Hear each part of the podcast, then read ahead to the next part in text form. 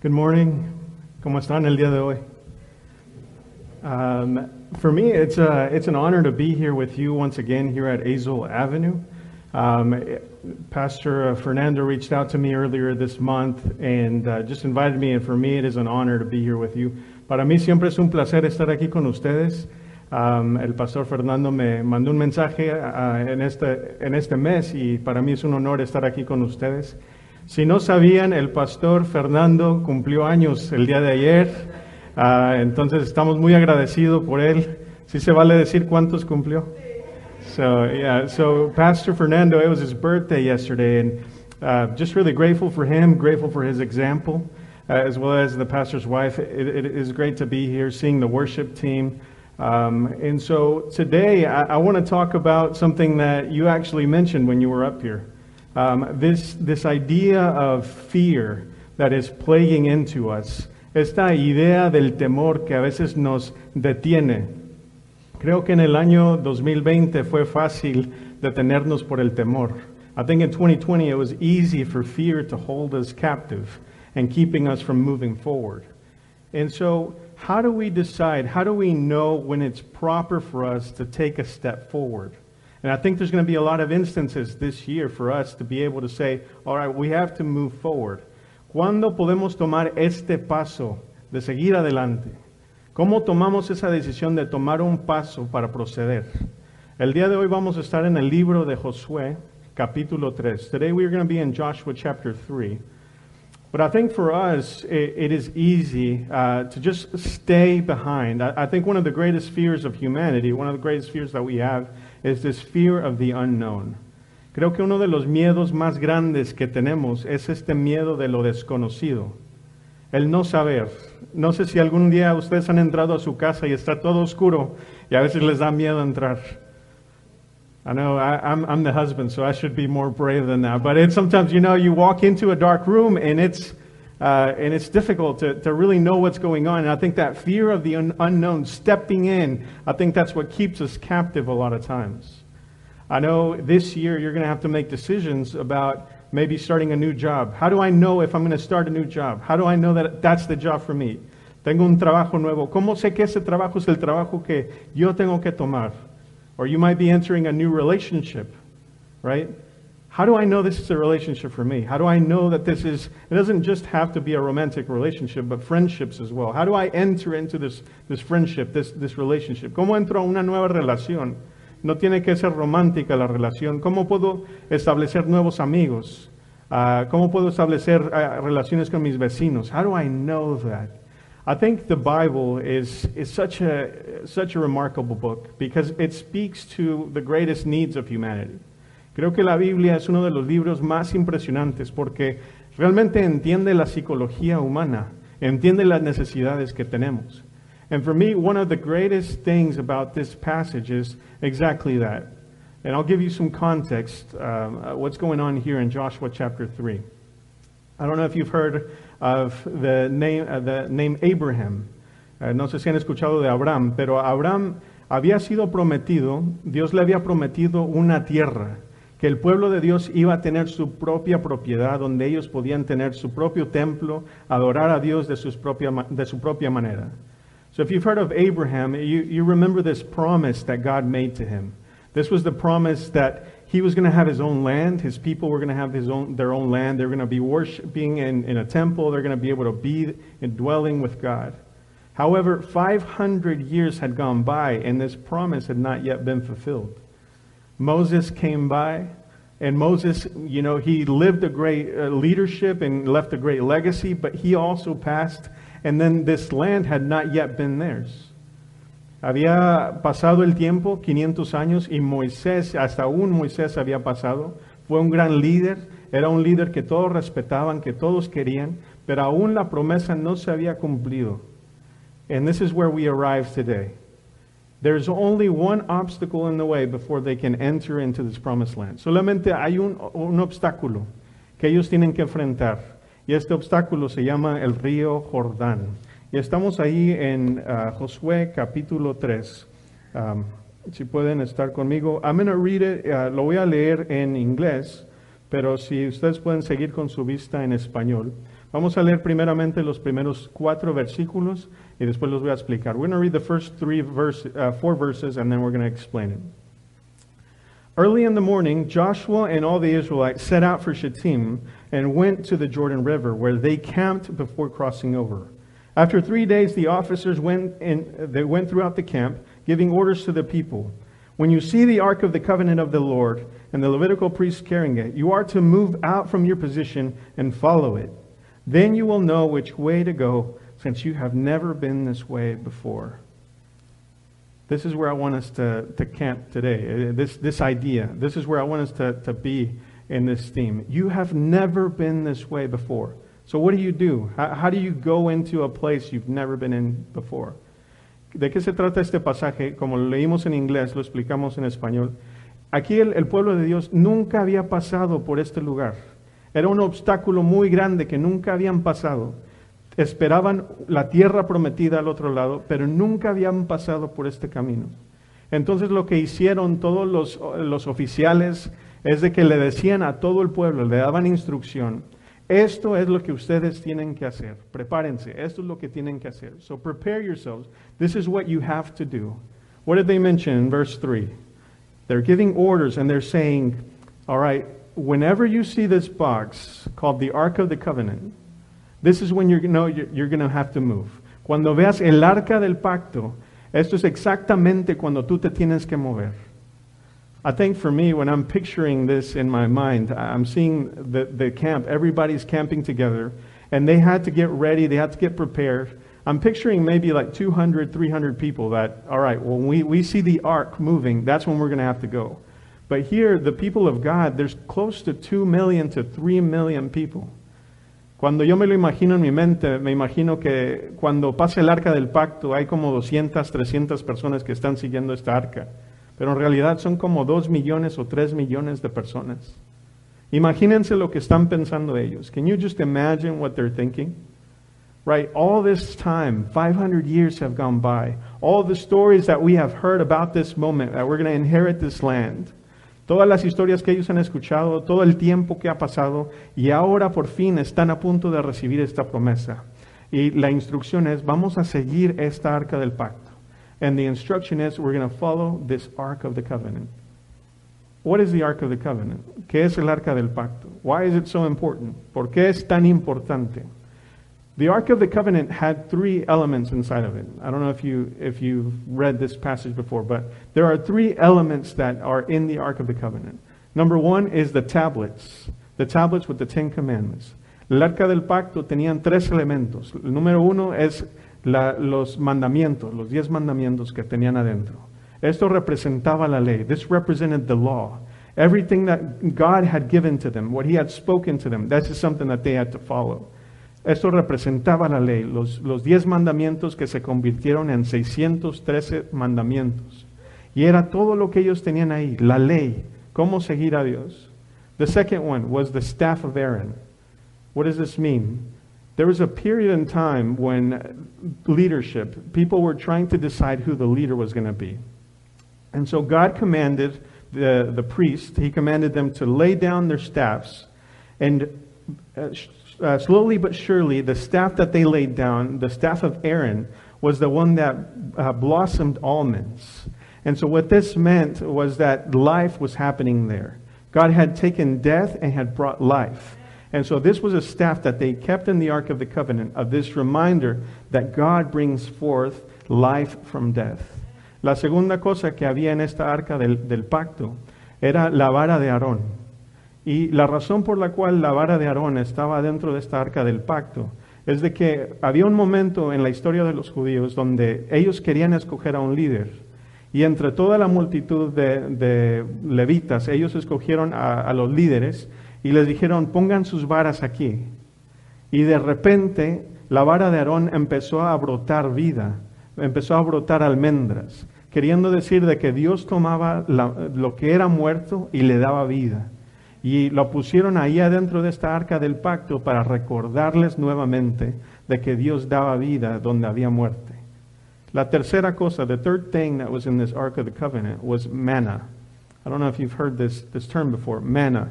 But manna was uh, what God had sent from heaven to provide sustenance for them while they were in the wilderness. La tercera cosa que había eh, en esta arca del pacto era el maná del cielo que cayó. Y este maná del cielo era lo que Dios había mandado para darles alimento mientras ellos estaban en el desierto. Por 40 años. 40 years they spent in the desert going around. And these were the things that God had put in, inside this Ark of the Covenant as reminders.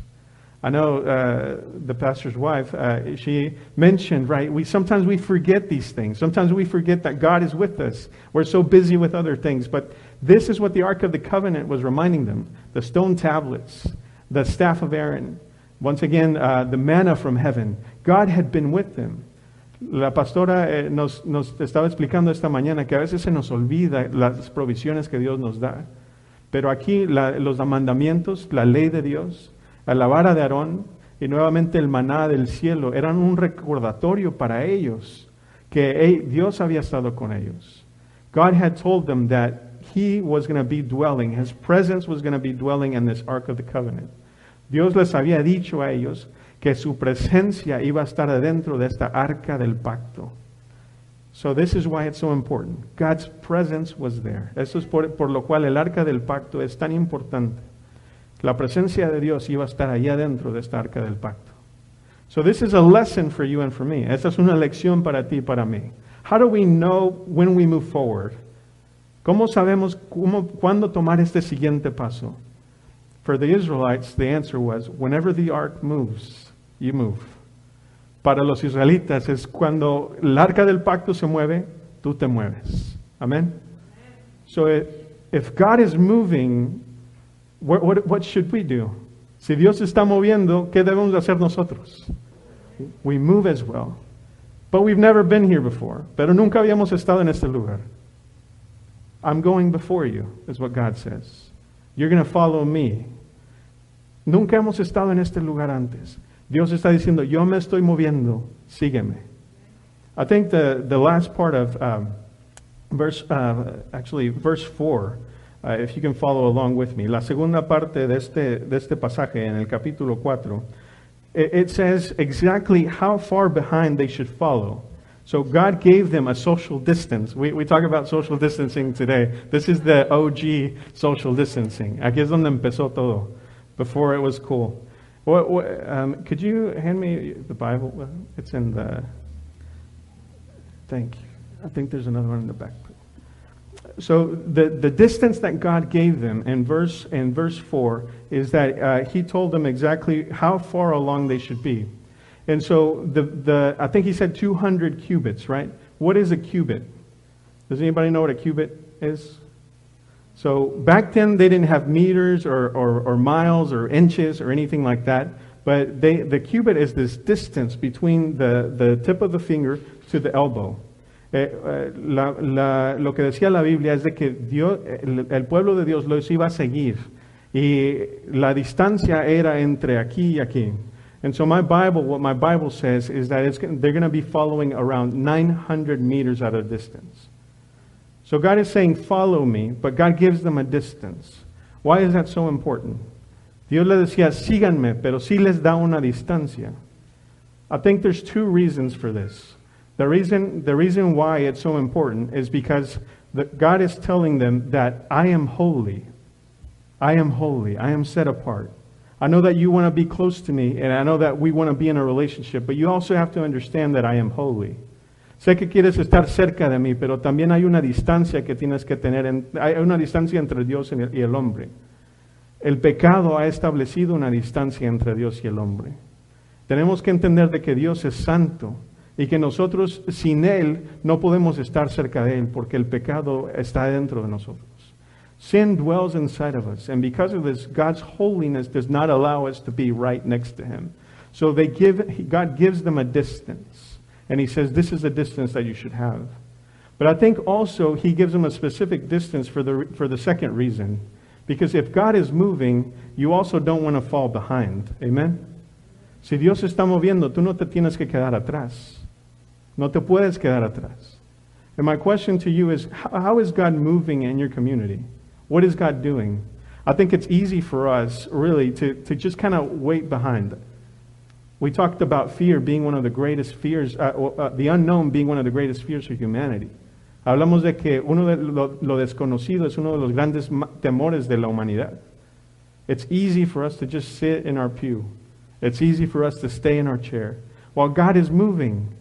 But here, God gives them, uh, gives the Israelites, He says, um, you're going to, 2,000 cubits between you and the ark. There is a specific distance because you're following God. Don't lag behind. That's my second point. Don't lag behind.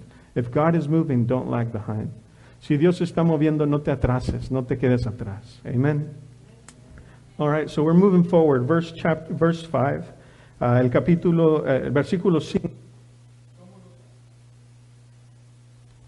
El versículo 5. ¿Cómo, ¿Cómo podemos estar cerca de Dios? So Joshua says this Josh told the people, Consecrate yourselves, for tomorrow the Lord will do amazing things among you. Dios lo está preparando a su pueblo para que ellos se muevan. Y la manera como prepararse es que se tienen que consagrar ellos. Amen. What does consecrate mean? What does this mean? I know it's a fancy word for us, but it really just means to be set apart. Eh, eh, ¿Qué quiere decir consagrarse? A veces es una palabra que no usamos y no es muy común, pero simplemente es santificarse. Es como estar puros. Este, el ser santo es ser diferente, el, ser, el distinguirse del mundo. And so my question for us today is, how are we being set apart? ¿Cómo nos estamos santificando nosotros? Can the world, can the mundane distinguish themselves from us? El mundo, hay una diferencia entre nosotros y el mundo. Es la pregunta de hoy. Can the world tell a difference between our actions and their actions? And I'm not trying to speak or preach about a us and them mentality. What I'm trying to share is that can the world see the characteristics of God in us? Lo que estoy tratando de, de decirles la, la mañana, en esta mañana es de que el mundo pueda distinguir entre nosotros y ellos no tanto de hacer esta separación de que no nos vamos a acercar al mundo, pero esta distinción entre ellos pueden ver el carácter de Dios en nosotros. ¿Cómo te estás consagrando el día de hoy? How are you consecrating yourself? How are you preparing yourself to follow, uh, to, to follow God's lead? ¿Cómo te estás preparando para seguir a Dios? And we'll keep moving forward. Uh, verse 6. Joshua said to the priests, Take up the ark of the covenant and pass it on ahead of the people. So they took it up and they went ahead of them. Verse 7 and says this And the Lord said to Joshua, Today I will exalt you in the eyes of all of Israel, so that they may know that I am with you, as I was with Moses. Tell the priests who carry the ark of the covenant, when you reach the edge of the waters, go and stand in the river. Amén. ¿Qué está pasando aquí? El arca se empieza a mover. Y Dios le da el mandato a Josué. Tú le vas a decir al pueblo que se pueden mover y van a entrar entonces en el río. Joshua is beginning to receive this commandment from God. You are going to tell the people to move, and they're going to move, and they're going to follow you, and I will exalt you the same way I exalted Moses. Yo te voy a exaltar de la misma manera como exalté a Moisés. See, Mo Moses was somebody who was so loved by the people of God. Moisés era alguien que realmente amaban el pueblo de Dios. They followed him. He was larger than life. He was this great leader. Era un líder grandioso que, que pues prácticamente escribió um, los primeros cinco libros de la Biblia. So can you just imagine how impactful this leader was? And so as this, as this new guy is coming up, as Joshua is coming up, who trusts him? Right now, nobody, right? Nobody really trusts him. Todavía no confían en él. But the promise of God to Joshua was this I will exalt you. Yo te voy a exaltar. I think this is a lesson for us today as well.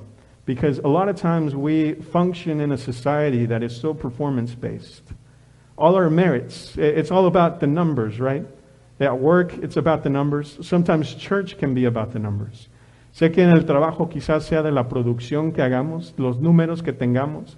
Y a veces la iglesia también se convierte en eso. ¿Cuántos miembros tenemos? Uh, ¿Cuántos asistieron a la escuela dominical? ¿Cuántos bautismos tuviste? And a lot of times we function, we've, we've been so ingrained that in our culture that that's how we should function in the church. But the reality is that God is saying, you don't worry about all that. I will exalt you. I will exalt you, and the people will follow you. You just be faithful. Dios le está diciendo aquí, tú no tienes que preocuparte de nada de eso. Yo soy el que te voy a exaltar y la gente te va a seguir a ti. I think we're so concerned about what people think. Muchas veces nos preocupamos de lo que qué dirá la gente. Pero si no me sigue nadie, your commandment is just be faithful. Just do what God commanded you to do. Sé fiel. Haz lo que Dios te pidió que hicieras. And that's exactly what Joshua did. Joshua followed what God said, and he told the people to go up into the river and to step their feet in. Y le dijo a su pueblo, sígueme y entren en el río.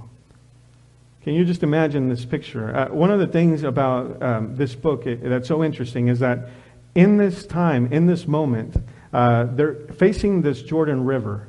And the Jordan River is really interesting because there, there comes a time when it's, a, it's, it's in a flood stage. And in verse 15, you'll, you'll see that, that in this moment, this river is in a flood stage. En el versículo, aquí en el versículo 15 van a ver de que ha habido diluvio y que este río está más grande de lo normal.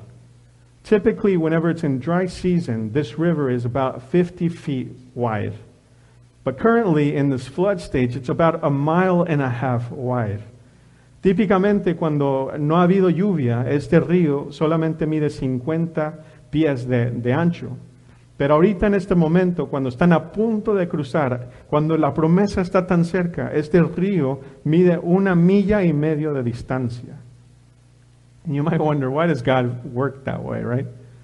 Te, quizás te preguntas, ¿por qué, ¿por qué Dios funciona así? Por, why didn't He allow them to cross when it was only 50 feet wide?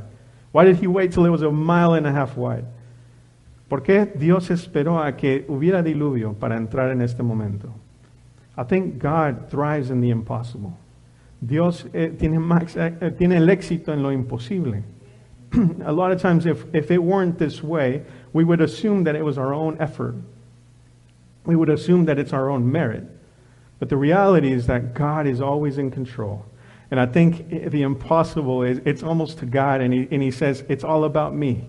You will see my work. In fact, in, in chapter 4, verse 24, you'll see that the reason he does this the reason that he's doing all these things is so that the nations might see that he is God. La razón por la cual Dios trabaja y les pide que crucen este río es para que el mundo sepa de que Él es Dios para todo el mundo. So here we're seeing God thriving in the impossible. In your life today, you might say, well, man, I'm just in a difficult position. Man, I lost my job. Man, I don't know what's next. I really, I really don't know what's next. I want to remind you, God thrives in the impossible. Si no sabes qué sigue después, maybe quizás no sepas de dónde vas a conseguir tu siguiente alimento. Dios eh, se especializa en lo imposible. Amén. Cuando se ve más difícil, ahí está Dios presente. ¿Para qué? Para que todos sepan a través de ti, a través de tu testimonio, de que Dios se especializa en lo imposible. Amén. We'll keep going uh, real quick. in Joshua chapter 4, uh, verse 9, versículo 9 dice, Come here and listen to the words of the Lord your God. This is how you will know that the living God is among you, and he will create a, divide, a drive before he will drive out the Canaanites, the Hittites, the Hivites, the Perizzites, and the Girgashites, the Amorites, and the Jebusites. And they will see the Ark of the Covenant, and they will know that the Lord your God will go ahead of you. Aquí en este pasaje lo que estamos viendo es de que a, a, lo que me fascina de este pasaje del versículo 9 es de que vemos de que todos los nombres que Josué le da a Dios. Amen. When you see in your Bible, there's capital letters, that L O R D are capitalized. This is the word for Yahweh. Yahweh. And so this isn't the only word that he uses. He also uses Adonai. He uses that he's the God of all the nations. Amen?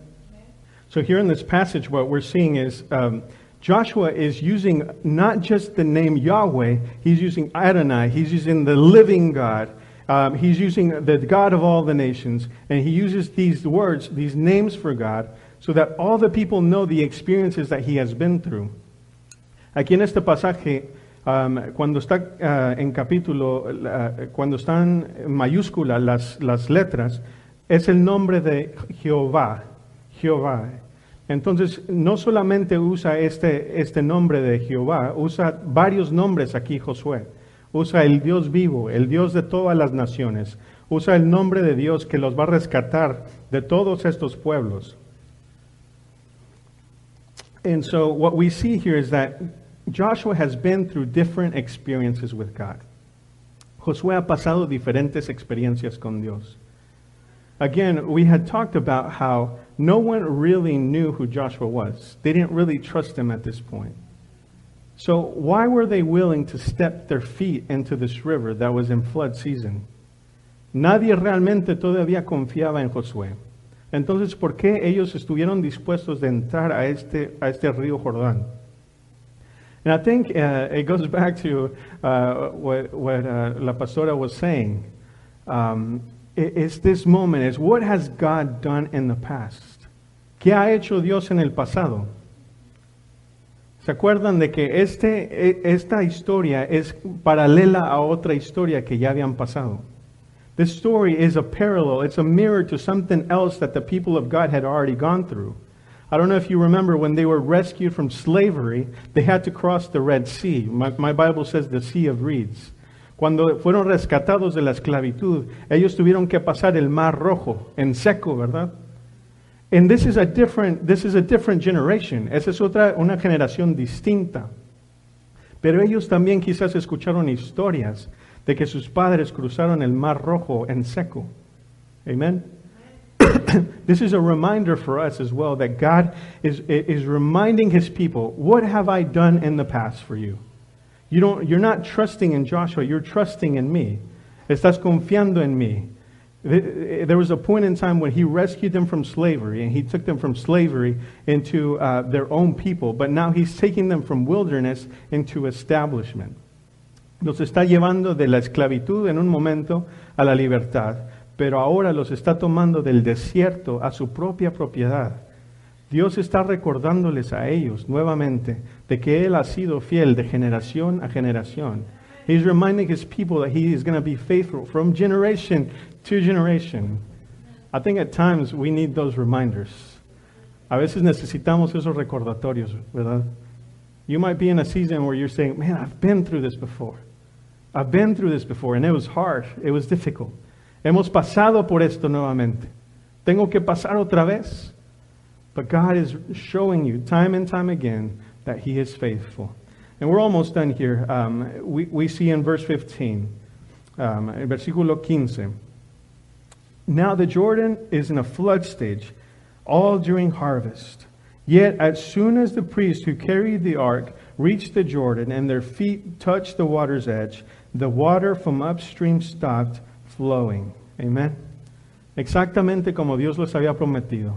El momento que ellos pisaron adentro del Jordán, ¿qué pasó?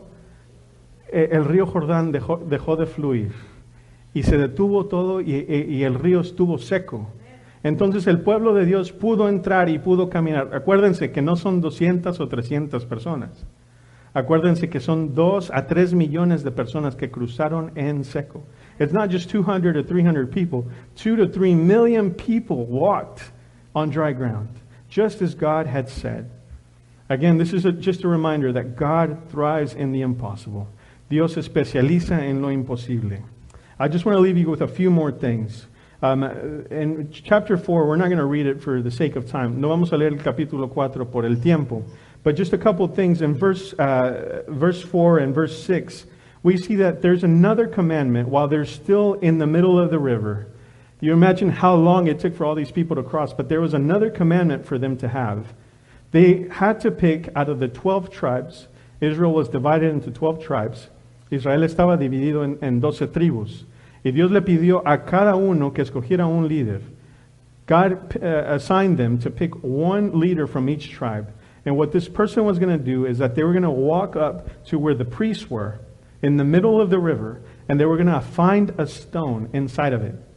And they were going to take this stone and bring it back to their camp.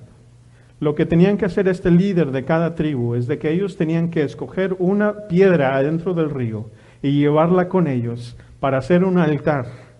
Y ese altar iba a servir para que ellos se acordaran lo que había hecho Dios. Verse 6 says that their children was, were going to ask them, What are these stones for? Los hijos de ellos les iban a preguntar, ¿para qué son estas piedras? And they're going to tell them, This is when God allowed us to walk on dry land through the Jordan. Y ellos iban a decirles a ellos, aquí fue donde Dios obró en el Jordán. Amen. How is this relevant to us today? How is this relevant to us today? I think God has done an amazing thing here at Azle Avenue throughout the years. Creo que Dios ha hecho maravillosas cosas a través de esta iglesia, a través de, pues, de los años. Amen. There's going to be times when your children are going to ask you, what, what, what's so great about that church?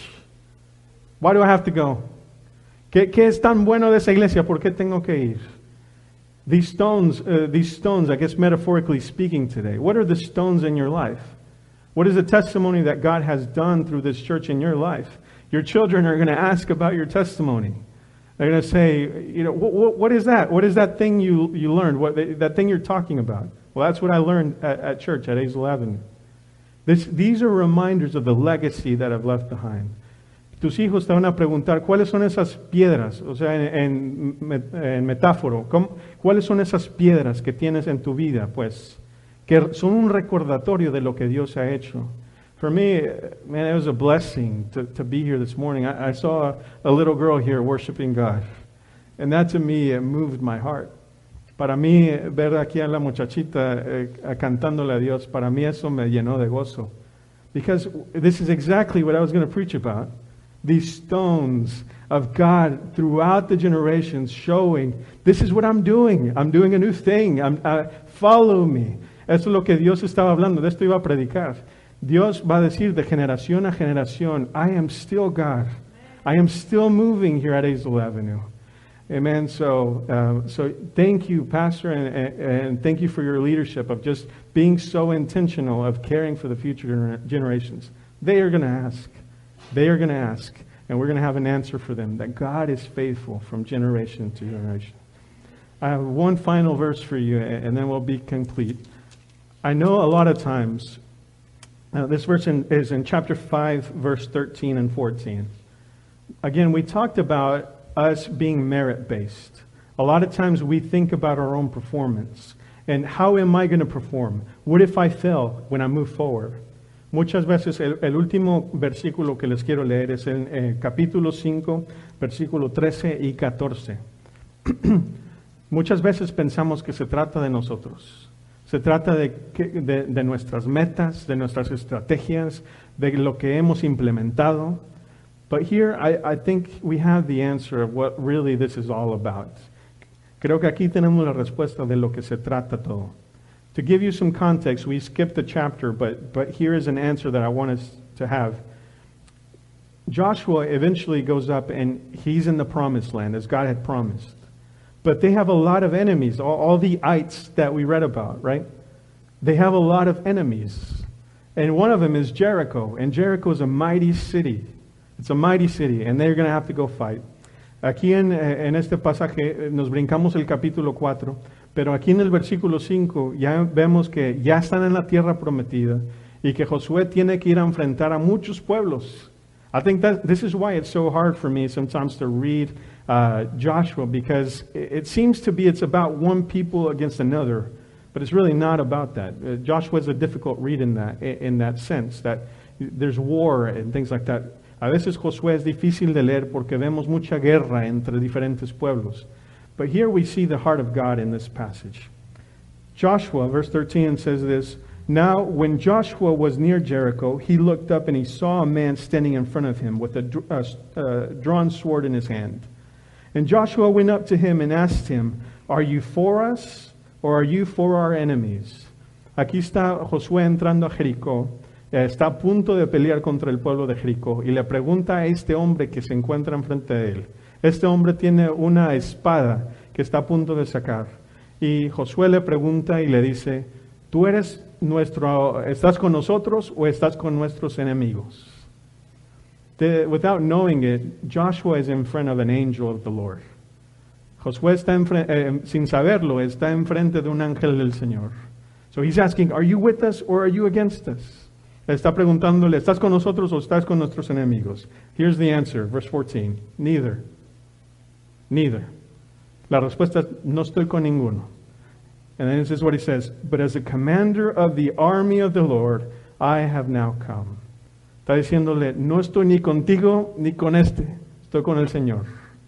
I'm neither with you nor with your enemy. I'm with the army of the Lord. This story, everything we do, is about God. Toda esta historia se trata de Dios. No se trata de nuestras metas, no se trata de lo que podemos lograr, no se trata de los números, no se trata de nada de eso, lo que piense la gente.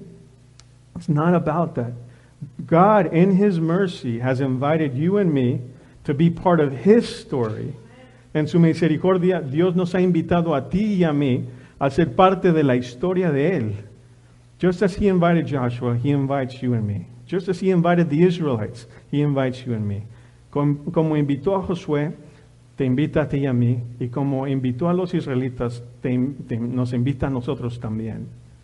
This makes it easier for us to really know when to take that next step. In your decision making, this story is about God. How are you part of His story? What is the legacy you're leaving behind? In your decisions that you make, how are you being part of God's story? En las decisiones que tomes, en los pasos que tomes, ¿cómo estás siendo parte tú de la historia de Dios? Again, this is a reminder for us here at Azel Avenue. How are we being part of God's story? When God moves, are we moving with Him? Are we falling behind or are we keeping that distance He promised us, that closeness that He promised us?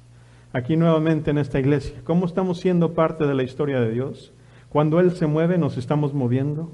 ¿O estamos muy a gusto donde estamos en este momento? How is God moving out here, outside these doors in this community? ¿Cómo se está moviendo Dios en esta comunidad? Amén. ¿Lo estamos siguiendo? Amen. I want you to, uh, close your eyes with me as we wrap up. Si pueden cerrar ahí los ojos donde están. I want to thank you so much for being here this morning and tuning in and, and listening. Les quiero dar las gracias por estar aquí en esta mañana y escuchar este mensaje.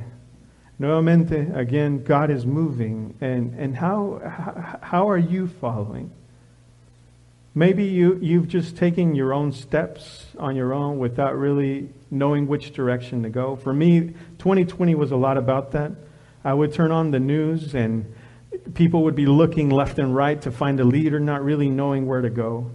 Para mí el año 2020 fue mucho de eso, de que la gente veía, prendía el noticiero y la gente no sabía dónde voltear, qué dirección ir. Querían un líder y no sabían cuál era. But God here is saying, if you follow me, follow me, I thrive in the impossible. Dios está diciendo, sígueme a mí, yo me especializo en lo imposible. This morning, uh, we don't have an Ark of the Covenant to look at. We, we don't have this thing going before us, a box that is going before us. And you might say that's difficult. En esta mañana no tenemos una caja, un arca del pacto que seguir. Y a veces es difícil porque pues, ¿qué, qué vemos? I want to remind you that, that Jesus, that God became a man and he sent his son Jesus and he embodied God and he walked among us. And when he says, uh, I, he comes in and he says, I am the bread of life, this picture of the manna. Dios se hace hombre y, y, en Jesús camina y dice, yo soy el pan de vida. Este ejemplo del maná. Un maná que no, no que, que en cual te puedes saciar. This manna that leaves you full and doesn't leave you empty. We see this rod of Aaron, and it's a symbol of priesthood, and it's a symbol uh, of, of a shepherd. And Jesus comes in and he says, I am the good shepherd. Vemos esta vara de Aarón que es un símbolo de, de sacerdocio, pero también de pastor. Y Jesús dice, yo soy el buen pastor. Lastly, we see the stone tablets there in this Ark of the Covenant. And Jesus says, I don't come to abolish the law, I come to fulfill the law. The things that you could not do on your own, I have come to fulfill. Vemos esta, por último, vemos estos ah, mandamientos, los diez mandamientos. Y Dios, Jesús dice, no vengo a quitar los mandamientos, vengo a cumplirlos. Las cosas que tú no podías hacer, yo las vengo a cumplir. So now we have Jesus that we follow. And he says that he takes our place. He takes our place upon this cross. And he gives us life where there was death. Él toma nuestro lugar y nos da vida donde había muerte. I want to encourage you if you have not if you don't have anybody to follow, if you have not been following anybody, follow Jesus. Follow Jesus. Si no sabes a dónde ir, qué dirección tomar, sigue a Jesús. Amen. Amen. Pray for you. Dios, te damos gracias en esta mañana porque tú nos has dado a tu Hijo Jesús, a quien seguir, Padre. God, we thank you that you have embodied yourself and you have walked among us and you have sent us Jesus Christ. And you have given us this reason to follow you, Father. We thank you that it's not about us, that it's not our story. It's about you and it's about your story. Te damos gracias que no se trata de nosotros, no se trata de las cosas que podemos lograr, sino se trata de ti y se trata de tu historia, Padre. We thank you that you care about us that you know us, Father. Te damos gracias que tú te, te, importa. I thank you that in, in Peter we find this verse that says, Cast all your cares upon me because I care for you. Jesús dice, Dios dice en su palabra, tráeme a, a, a mí todas tus cargas porque yo uh, me, me importas tú. Amen. I want to ask you this morning, right there where you're at, if there's anybody that, that is just in, in a state of need, if you would just raise your hand right there where you're at. And if you need prayer this morning, si necesitas alguien que ore por ti en esta mañana, si puedes levantar tu mano. Aquí vamos a estar also on Facebook. If you can make a comment there where, uh, where you're at at home. We have a team here that's working behind the scenes to, to be with you and connect with you. Amen. Amen. We thank you, God. God, I thank you so much for Azle Avenue Baptist Church, and I thank you for all the reminders, all the stones that you have set before us of the things that you have accomplished. I know that you've used them greatly in 2020, and I pray that you continue to use them greatly in 2021. Dios te doy gracias por Azle Avenue nuevamente, y te doy gracias que los has usado de gran manera en el año 2020, y te pido que los sigas usando de gran manera en el 2021. Your name that I pray. Amen. God bless you.